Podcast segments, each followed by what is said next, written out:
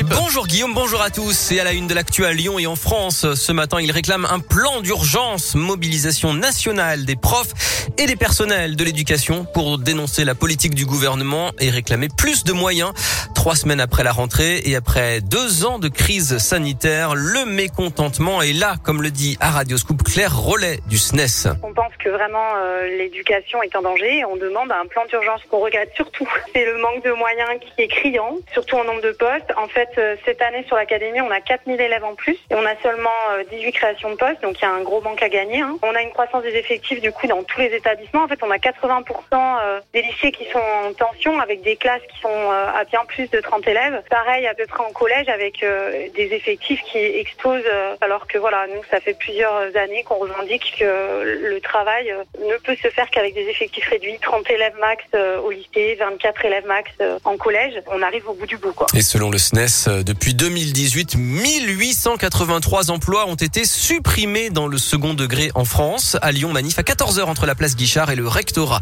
Et puis cette bonne nouvelle, certains élèves vont bientôt pouvoir tomber le masque. Le port du masque ne sera plus obligatoire à l'école primaire à partir du 4 octobre, mais seulement dans les départements où le taux d'incidence est en dessous de 50 cas pour 100 000 habitants et pendant au moins 5 jours. Pour le moment, le Rhône, l'Ain et l'Isère ne sont pas concernés. Dans l'actu à Lyon, sept suspects proches de l'extrême gauche en garde à vue. Ils ont été interpellés cette semaine d'après le progrès. Ils sont soupçonnés de violence. Des affrontements avaient opposé des groupes d'extrême droite et d'extrême gauche sans faire de blessés en marge de la manif anti-pass sanitaire du 28 août.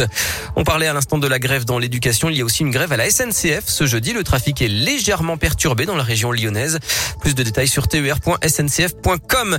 Les voies lyonnaises, on vous en parlait également hier. C'était l'une des promesses de campagne des écologistes à la métropole de Lyon réseau de pistes cyclables qui doit permettre de multiplier par trois les déplacements à vélo.